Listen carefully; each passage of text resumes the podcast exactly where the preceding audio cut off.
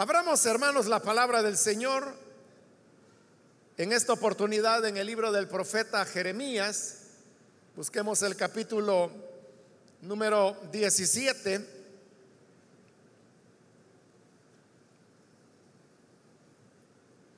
Profeta Jeremías, capítulo 17. Ahí vamos a leer la palabra del Señor.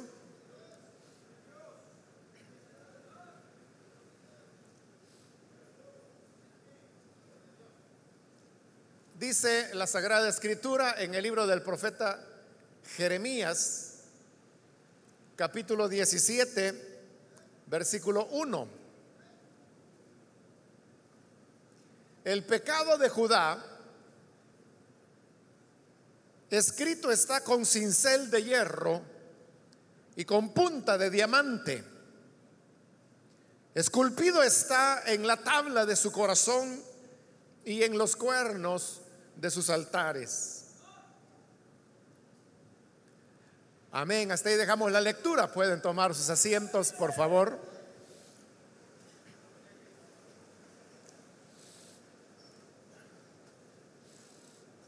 Hermanos, hemos leído este versículo en el cual Dios está señalando al pueblo de Israel más específicamente a Judá, la, dureza de su corazón para poder apartarse de los pecados que los estaban llevando a la ruina.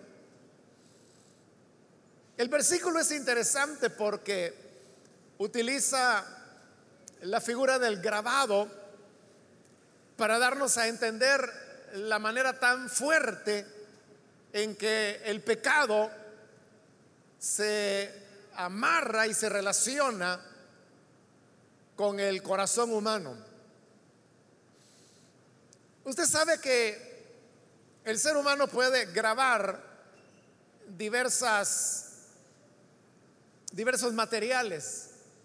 Hay grabado en madera, hay grabado en cuero, hay grabado en metales, pero también hay grabado en, piedras o en rocas. Y dependiendo qué es lo que se va a grabar, así de fuerte tiene que ser el punzón o, o, el instrumento que se va a utilizar para realizar ese grabado. Por eso es que acá se nos está hablando que lo que vino a grabar en el corazón humano el pecado, dice que fue por un lado el cincel de hierro, pero luego también habla de la punta de diamante. En la época en que Jeremías escribió esto, el hierro era el metal más fuerte que se conocía. Todavía el ser humano no había inventado por ejemplo, el acero, que hoy es lo que se utiliza mucho y que tiene una mayor fuerza que, que el hierro. Pero en esta época era el hierro que en relación a otros metales como el cobre, el bronce, pues resultaba ser mucho más fuerte. Es decir, que Dios está utilizando la figura del cincel de hierro para referirse a lo que en la época era eh, el metal más fuerte que había y el que no se iba a romper, sino que iba a cumplir su cometido. Pero luego también habla de la punta del diamante. Se sabe, hermanos, que el diamante no es otra cosa más que, que carbono de una manera muy pura y también se sabe que el diamante es eh, el cuerpo más, más sólido, más fuerte que hay en la naturaleza. Y por eso es que, por ejemplo, las sierras que sirven para cortar metales, incluso acero, son sierras que lo que tienen es diamante. O sea, porque no hay otra sustancia u otro material que pudiera cortar el acero sin que el acero terminara por quebrar ese otro material. Solo el diamante es el que tiene la dureza suficiente como para poder eh, cortar el, acero templado o grabarlo lo que fuera necesario. Entonces cuando habla acá de la punta de diamante, ahí se está refiriendo exactamente al material más duro que existe en la naturaleza. Pero si se está utilizando el diamante como punta para poder grabar, entonces significa que aquel material en el cual se quiere grabar es mucho más duro de lo que uno pudiera imaginar, más duro que el hierro, más duro que el acero mismo. De manera que se tiene que utilizar la sustancia más dura de la naturaleza, como es el diamante, para poder grabar ahí. Pero, ¿en qué es que esta punta de diamante va a grabar? ¿O va a escribir? Dice el pasaje que es en el corazón humano. Porque dice con punta de diamante, esculpido está en la tabla de su corazón. Entonces, donde se quiere esculpir o grabar o escribir, es en el corazón. Y si se va a utilizar cincel de hierro, o si se va a utilizar punta de diamante, esto nos enseña una verdad. Y es que el corazón del hombre es duro. No se puede escribir en él simplemente con lo que hoy llamaríamos una pluma o un bolígrafo.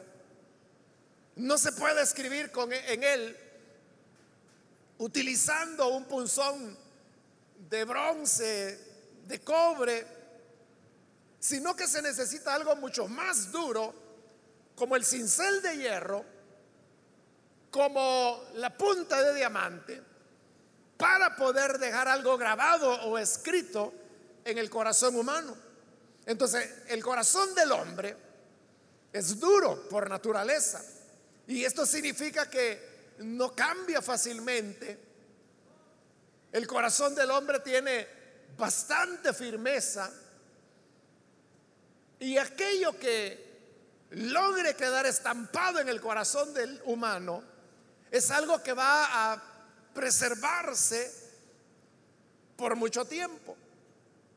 Por eso, hermanos, los documentos de la civilización humana más antiguos que se conocen y que se preservan hasta el día de hoy son aquellos que fueron grabados en piedra.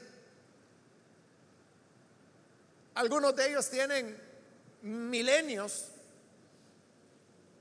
y se tienen documentos como por ejemplo e, el código de Hammurabi que está esculpido en una piedra y que se calcula que tiene no menos de unos seis mil años. Si ese código hubiese sido escrito en cuero, en papiro, en cualquier otro material, ya no existiera. Pero como quedó esculpido en piedra, entonces ahí es donde se conserva. esa perdurabilidad de lo que se escribe en materiales duros como la piedra determinan su preservación a lo largo de milenios, como lo he dicho. el corazón del hombre es así que lo que se estampa en él quedará guardado por mucho tiempo durante toda la vida de la persona. Pero lo triste del pasaje es que lo que Dios está diciendo es que lo que ha quedado grabado es el pecado. Entonces dice, el pecado está escrito con cincel de hierro y con punta de diamante. Esculpido está en la tabla del corazón. El pecado es el que ha quedado escrito en el corazón del hombre y por eso dice que fue grabado con cincel de hierro con punta de diamante. Entonces, si hemos dicho que el corazón humano es firme, perseverante, y si es el pecado lo que se ha grabado en él, entonces eso nos habla, hermanos, de la relación tan estrecha que hay entre el pecado y el corazón del hombre. El corazón del hombre no fácilmente puede desentenderse del pecado que está grabado en él. Esto que estamos leyendo acá es una figura muy fuerte, muy poderosa. Y por eso he tratado, hermanos, de explicar un poco para que podamos comprender cómo el pecado está tan firmemente grabado en el corazón del hombre, tan profundamente grabado que es muy difícil para el humano desembarazarse de, de las inclinaciones pecaminosas que hay en su corazón. El pecado nos atrapa, penetra en nuestro corazón, queda ahí grabado con cincel de hierro. ¿Y quién puede cambiar o liberar al humano de esas situaciones? Una vez el pecado está ahí grabado, hemos dicho que por la dureza misma de el corazón del hombre, por su invariabilidad, es algo que estará siempre allí. Esto nosotros lo podemos ver en la vida cotidiana. Y si usted es padre de familia, puede verlo, por ejemplo, en la conducta de sus hijos que pueden ser niños, pueden ser adolescentes, pueden ser jóvenes. Entonces usted viene y dice, hijo, que no entendés. Ya tantas veces te he dicho que no hagas eso. O hija, otra vez volviste a desobedecerme. ¿Qué no entendés? ¿En qué idioma te lo tengo que decir? Ya te dije esto, esto y esto. ¿Qué parte no has entendido? O sea, pero ¿por qué su hijo o su hija persiste, persiste en continuar haciendo aquello que usted ya le dijo que está mal? Es que el pecado está grabado con cincel de hierro y con punta de diamante en su corazón. Es algo que quedó grabado y grabado de una manera muy permanente. Todo aquello que se graba en algo, en un material que es fuerte, es muy difícil deshacerse de ello. Usted sabe que los vehículos, todos tienen un número de chasis, porque la ley así lo establece. Y el número de chasis está grabado en el chasis mismo que está hecho de acero. Por eso es que en las cuestiones así de matrícula de vehículos es bien claro cuando dice número de chasis grabado, dice. Porque hay vehículos que no lo traen grabado, sino que es una plaquita. Pero la ley en nuestro país pide que sea número de chasis grabado, tiene que estar grabado en alguna parte del chasis y eso significa acero. Pero usted sabe que hay personas que roban vehículos y para poderlos sacar del país y venderlos en otro lugar o dentro del mismo país, tienen que cambiarles el número de chasis. Pero ahí viene el problema. O sea, ¿cómo se le cambia el número grabado en acero. Normalmente lo que hacen los ladrones es que comienzan a pulir la parte donde está el número grabado. A veces todo el número, a veces uno o dos de ellos solo para cambiarlo. A veces un número o letra pueden cambiar.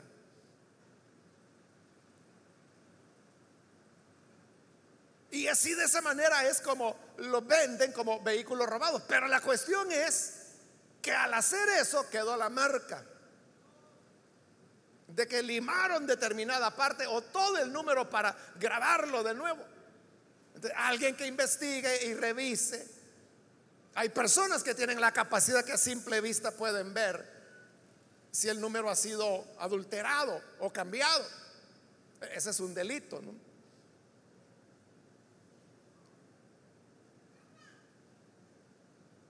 Lo mismo ocurre con las armas. Toda arma lleva un código grabado, pero en el metal.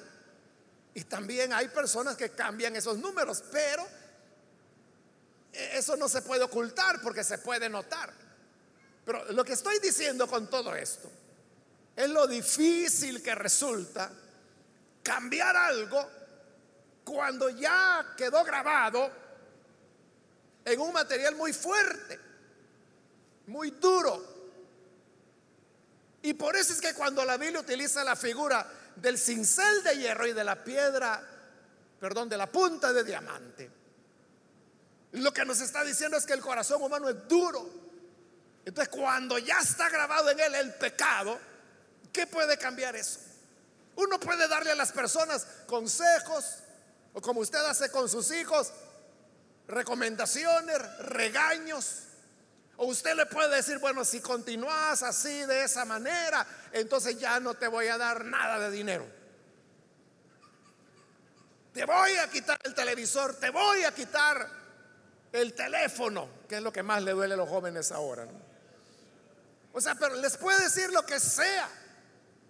O usted puede traer a, cualquiera perdido delante de un pastor y decirle, hermano pastor, por favor, hable, aconsejelo y el pastor puede aconsejar con la más buena intención. Pero una vez el pecado está grabado en el corazón, eso no se puede desarraigar. Y por eso es que, dado que el pecado desde nuestra tierna infancia comenzó a ser grabado en nuestro corazón, todo lo que el ser humano hace está marcado por el pecado. Por eso es que allá en el libro de Génesis capítulo 6, la escritura dice claramente que la intención del corazón del hombre es de continuo solamente el mal. Oiga ese dictamen de Dios. La intención del corazón del hombre es de continuo de continuo no es que unas veces sí, que otras veces no. De continuo.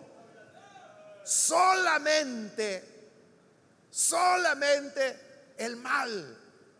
El hombre siempre anda en la búsqueda del mal, del pecado, de la desobediencia.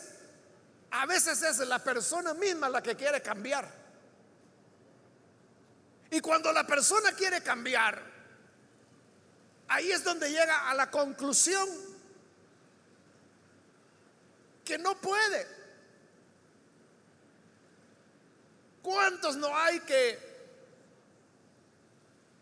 a veces dicen es que vea, yo ya no quiero seguir de esta manera.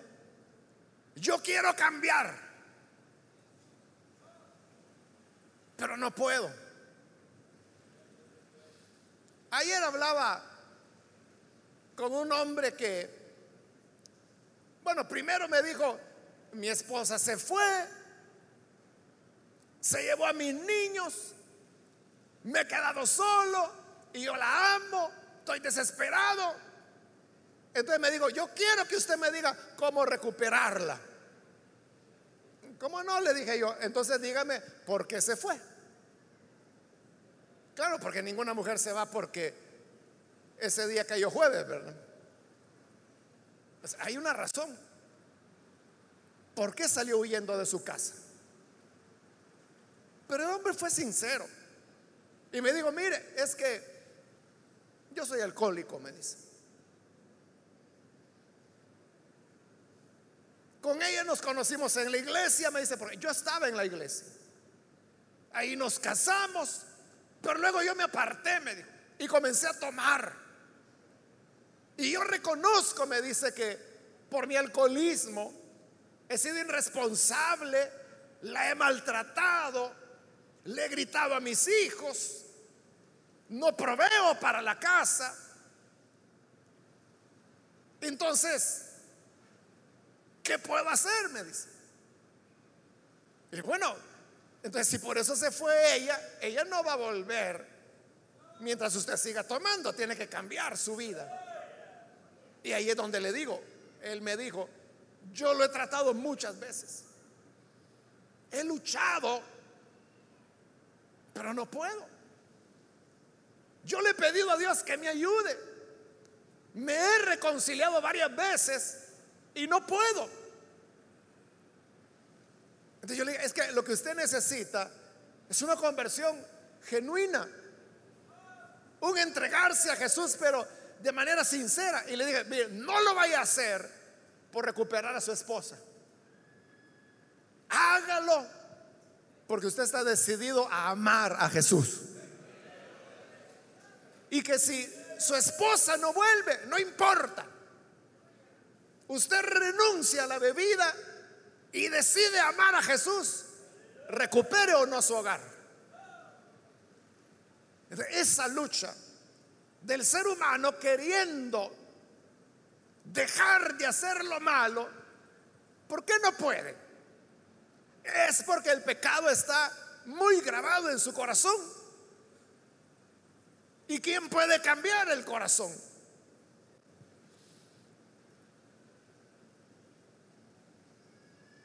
Cuando la Biblia habla del corazón, eh, se refiere al asiento de las emociones, de la razón, de la voluntad humana. En otras palabras, el corazón en el Antiguo Testamento es lo que nosotros hoy llamamos el alma. Pero si en el corazón están las emociones, la razón y la voluntad humana, entonces significa que todo lo que el ser humano es está afectado por el pecado. Y esa afectación del pecado es la que impide que el hombre pueda apartar el pecado de otra persona o apartarlo de sí mismo.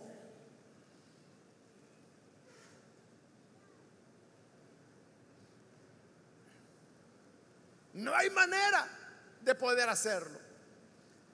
En este caso que yo le mencionaba del hombre este con problemas de alcoholismo, uno podría decir, bueno, sí, pero en el caso de él, como es un alcohólico, hay una sustancia de por medio que es el alcohol, que desarrolla cierta dependencia fisiológica. De acuerdo. Uno no puede negar los hechos médicos o fisiológicos, pero la raíz del problema es el pecado. Pero uno puede tomar otros modelos que no necesariamente implican una sustancia como alcohol o como drogas. Yo creo que nunca me voy a olvidar de, otro hombre, esto fue hace más años atrás, hace décadas realmente. Era un hombre fuerte, o sea, de esos de, de pelo en pecho, ¿no? Y no solo como una expresión, sino que de verdad de esos que son peludos así del pecho. Y así llegó a la iglesia. Y él me dijo, quiero hablar con usted. Y nos fuimos así a, un ladito a hablar. Y ahí él empieza a llorar, pero parecía un niño. ¿Se imagina eso? Un hombre alto, fuerte, peludo y... O sea, lo que uno llamaría un super macho. Pero estaba llorando como un niño. ¿Y sabe cuál era el problema de él? Estaba perdiendo su matrimonio también. Pero en este caso era porque él tenía un amante.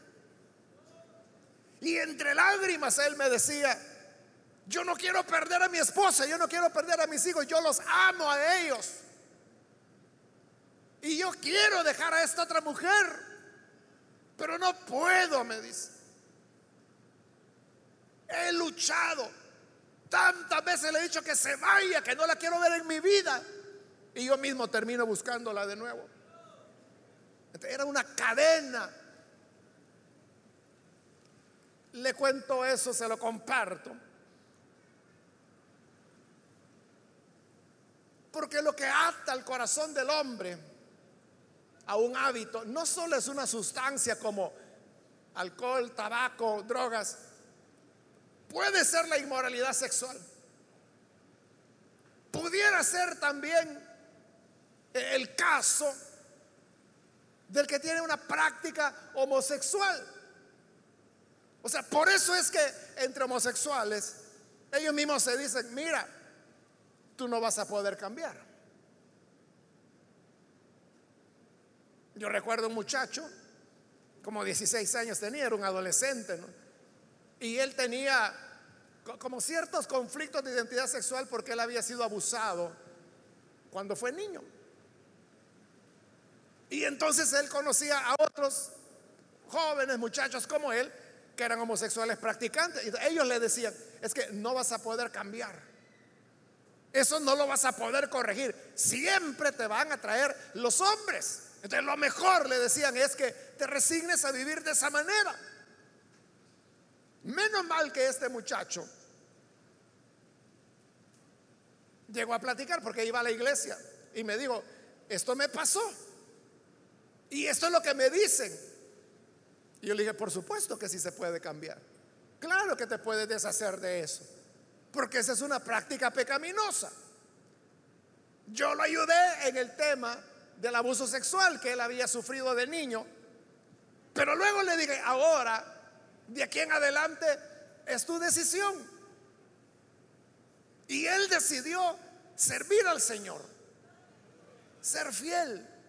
Eso fue, hermanos, hace ocho, nueve años atrás, algo así. Y él sigue en la iglesia. Y sirve dentro de la iglesia.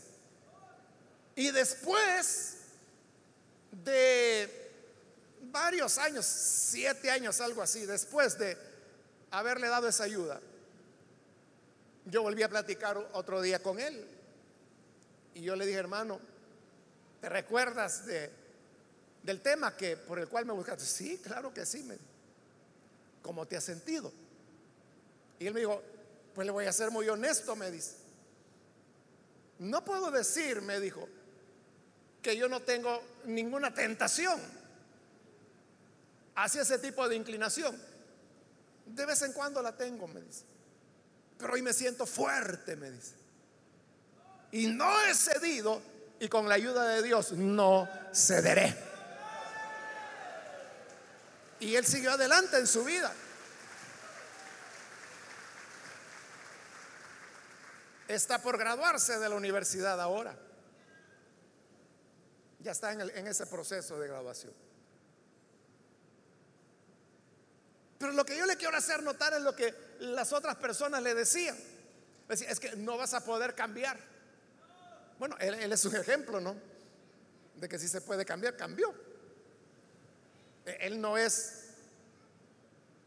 un practicante homosexual, no. Sirve al Señor, tiene privilegios, está dedicado a sus estudios. Pero cuando la gente le dice eso, es que no vas a poder cambiar, ese es un reconocimiento. Que el hombre, el ser humano por sí mismo no puede cambiar. Y eso nos hace concordar con las palabras que Pablo escribe allá en Romanos capítulo 7, cuando él dice, el bien que quiero hacer, no lo hago. Y el mal que no quiero hacer, eso hago. Fíjese cómo es el pecado. Tan profundamente grabado en el corazón del hombre. Con cincel de hierro. Con punta de diamante que Pablo mismo podía decir, el mal que no quiero hacer, eso hago. Y el bien que quiero hacer, no lo hago. ¿Cuántas veces no le ha pasado a usted así, hermano? Entendemos muy bien las palabras de Pablo, ¿verdad? Porque nuestra experiencia, ¿cuántas veces usted no ha dicho, Señor, yo te serviré a ti? Y es muy sincero lo que usted le está diciendo. Es muy sincero. Pero aunque usted le promete hacer lo correcto, de repente hace el mal. Y le pasa lo de Pablo. El mal que no quiero, eso hago. Y el bien que quiero hacer, no lo hago. Entonces Pablo llega a una conclusión. Descubro, dice, una ley que es la ley del pecado, la cual mora en mi cuerpo. De Pablo lo veía así que el pecado no era algo que andaba por ahí flotando o que estaba en las calles, en los bares, en el licor. No, él veía el pecado tan cerca de él, dentro de su mismo cuerpo, dentro de sus mismos miembros. Y por eso él dice, ¿quién me librará de este cuerpo de muerte? Porque él veía que su problema era el cuerpo. ¿Quién me librará de este cuerpo de muerte? Y él mismo responde, gracias sean dadas a Dios por Jesucristo nuestro Señor.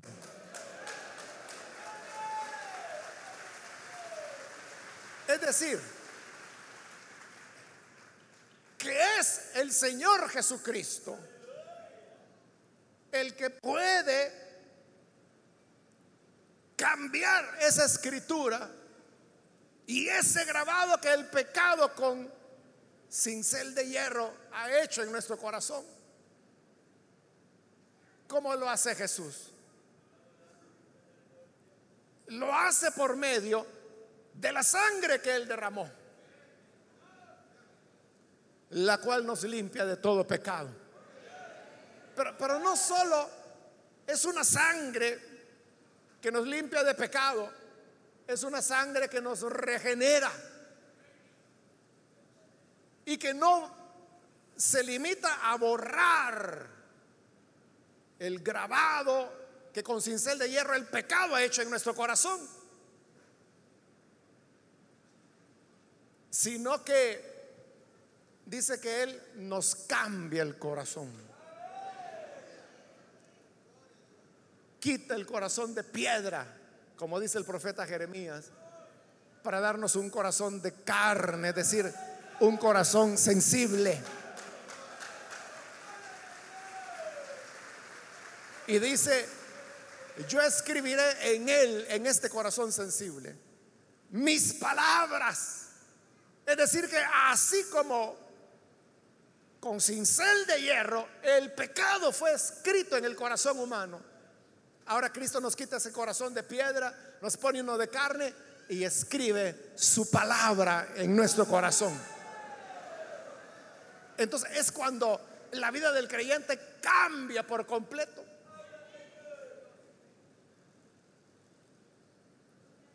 Cambia porque es un nuevo corazón y que tiene grabadas las palabras del Señor. Entonces, cuando la palabra de Dios está grabada en nuestro corazón, nuestro pensamiento es hacia todo lo puro, todo lo bueno, todo lo justo, todo lo bondadoso. Las intenciones del corazón del hombre cambian totalmente. Y así es como las personas son transformadas. Por ese motivo, nosotros debemos reconocer que nada ni nadie nos puede librar del pecado ni de la maldad, solamente la sangre del Hijo de Dios. Por eso, hace, ¿qué le digo? Ocho años atrás, hubo una reunión donde nos invitaron a varios pastores y ahí había un pastor de una iglesia. Y yo creo que nunca voy a olvidar las palabras que él dijo delante de todos. Él dijo, durante 30 años yo me he dedicado a trabajar con alcohólicos y drogadictos en, hogares de, recuperación, de rehabilitación de alcohólicos y drogadictos. Y decía esto, y durante 30 años, decía él, yo no puedo mencionar uno solo que se haya rehabilitado. Por lo tanto, dijo él, yo creo y digo que no, no cambian. Es de más. Entran al, hogar de rehabilitación, están ahí una, dos semanas, más o menos se componen y salen a tomar de nuevo, salen a drogarse de nuevo. No, dijo él, ellos no cambian. Y a mí me asustó oír a un pastor decir eso. Porque entonces, ¿en qué cree él? Pudiese ser que en ese centro de rehabilitación él esté utilizando, no sé, terapias, conferencias, o como en algunos lugares los tienen bajo régimen de cuartel y creen que eso va a cambiar a la gente. Pudiera ser eso y pudiera ser que por eso nadie cambia, porque no hay terapia, no hay régimen, no hay disciplina que pueda cambiar a las personas. El problema está más profundo, más adentro, grabado con cincel de hierro y con punta de diamante. Entonces lo que se necesita es presentar el mensaje del Evangelio. Porque en el mensaje del Evangelio la sangre de Cristo tiene el poder para cambiar la vida del hombre.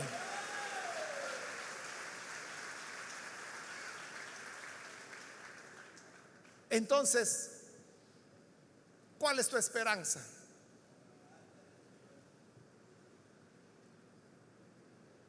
Como dijo un rey allá en antigüedad, allá en Israel. Él le dijo a una mujer que le pedía ayuda.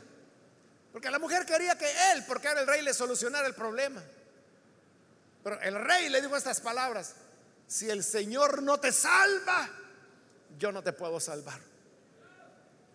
Y esa es una gran verdad. Si el Señor no te salva, la iglesia no te puede salvar, yo no te puedo salvar, la familia no te puede salvar, los consejos no te pueden salvar, la terapia no te puede salvar, la disciplina no te puede salvar, que te metan preso no te va a cambiar, que estés en Bartolina todos los lunes no te puede cambiar. Pero si venimos al Hijo de Dios, su sangre tiene poder, su sangre libera, su sangre rompe las cadenas. Aquello que el hombre no puede lograr por sí mismo, la sangre del Hijo de Dios lo logra. Y hoy tenemos la gran oportunidad que aquello que el pecado grabó con cincel de hierro en tu corazón, ahora la sangre de Cristo lo puede borrar. Quizá fue algo que ocurrió en tu infancia o en tu juventud. Y que tú dices, es que eso me dejó marcado para toda la vida. Tiene razón, es lo que dice aquí Jeremías. Está grabado con cincel de hierro en tu corazón. Pero ya apareció el Hijo de Dios. Pablo preguntó, ¿quién me puede librar de este cuerpo de muerte? Y él mismo respondió, sean dadas gracias a Dios por su Hijo Jesucristo, que es el que nos libera. Gracias sean dadas al Señor nuestro Dios. Hoy tú puedes tener liberación y perdón de pecados. Vamos a orar, vamos a cerrar nuestros ojos. Y vamos a inclinar nuestro rostro. Y yo quiero hacer una invitación para aquellas personas que todavía no han recibido al Señor Jesús como Salvador. Si usted ha escuchado hoy la palabra de Dios, yo quiero invitarle para que aproveche esta oportunidad de venir al Hijo de Dios. Si hay alguna persona que hoy necesita creer en el buen Salvador, le voy a pedir por favor en el lugar donde usted se encuentra, póngase en pie para que oremos por usted. Cualquier amigo, amiga que necesita venir al Señor, muy bien, ahí atrás. Hay un hombre que se pone en pie, Dios lo bendiga, bienvenido. Alguien más que necesita venir para creer en el buen Salvador, póngase en pie y vamos a orar por usted. Nada le puede librar. Una vez el pecado está grabado en el corazón del hombre. Esto es algo que marca para toda la vida. Y aunque el hombre se esfuerce, luche, no puede salir adelante. Pero la gracia del Señor se nos muestra a través de su Hijo Jesucristo. Otra persona que necesita venir. Muy bien, aquí hay otro hombre, Dios lo bendiga. Alguien más que necesita venir para entregarse al Señor, póngase en pie.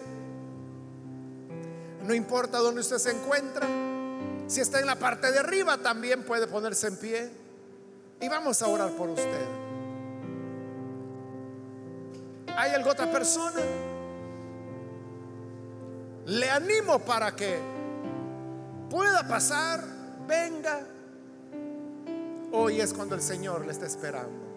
Muy bien, aquí hay una persona, Dios la bendiga. Bienvenida. Sí puede ser diferente. Sí puedes cambiar, pero no por ti mismo, no por tus esfuerzos, no porque te lo diga la familia, no porque te lo diga un hermano sino por la sangre del Hijo de Dios, que quiere darte un nuevo corazón. ¿Hay alguien más? Póngase en pie, por favor. Yo invito cualquier amigo, amiga que necesita venir por primera vez al Señor, póngase en pie. Puede pasar igual que estas personas y vamos a orar por usted. Venga, que hoy es su oportunidad quiero ganar tiempo también e invitar si hay hermanos que se han alejado del Señor y hoy necesitan reconciliarse.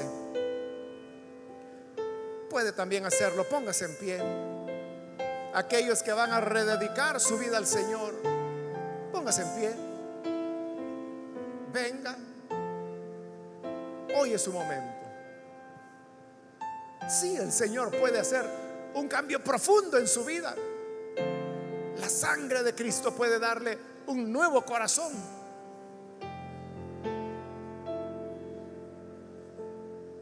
¿Hay alguna otra persona que necesita venir? Muy bien, aquí en medio. Dios lo bendiga, bienvenido. Voy a finalizar la invitación. Pero si hay alguien más que necesita pasar, póngase en pie pues esta es ya la última invitación que he hecho y vamos a orar. ¿Alguien más que aproveche esta última invitación? Póngase en pie. A usted que nos ve por televisión, lo invito para que se una con las personas que están aquí al frente. Oremos al Señor. Padre, te damos gracias por cada persona que está aquí, a quienes tú, Señor, has llamado para cambiar sus corazones, para librarlos de la muerte que hay en sus miembros. También te pido por aquellos que a través de la televisión, la radio o el internet están unidos a esta oración y están abriendo su corazón para creer en ti. Te ruego, Padre, que les perdones, les des vida nueva, que puedan, Señor, conocerte, servirte, amarte y que nunca se vayan a apartar de ti. Quédate, Señor, para siempre en estas personas y que su vida pueda ser iluminada por la presencia de tu Espíritu. Por Jesús nuestro Señor lo pedimos. Amén y amén. Amén. Damos la bienvenida a estas personas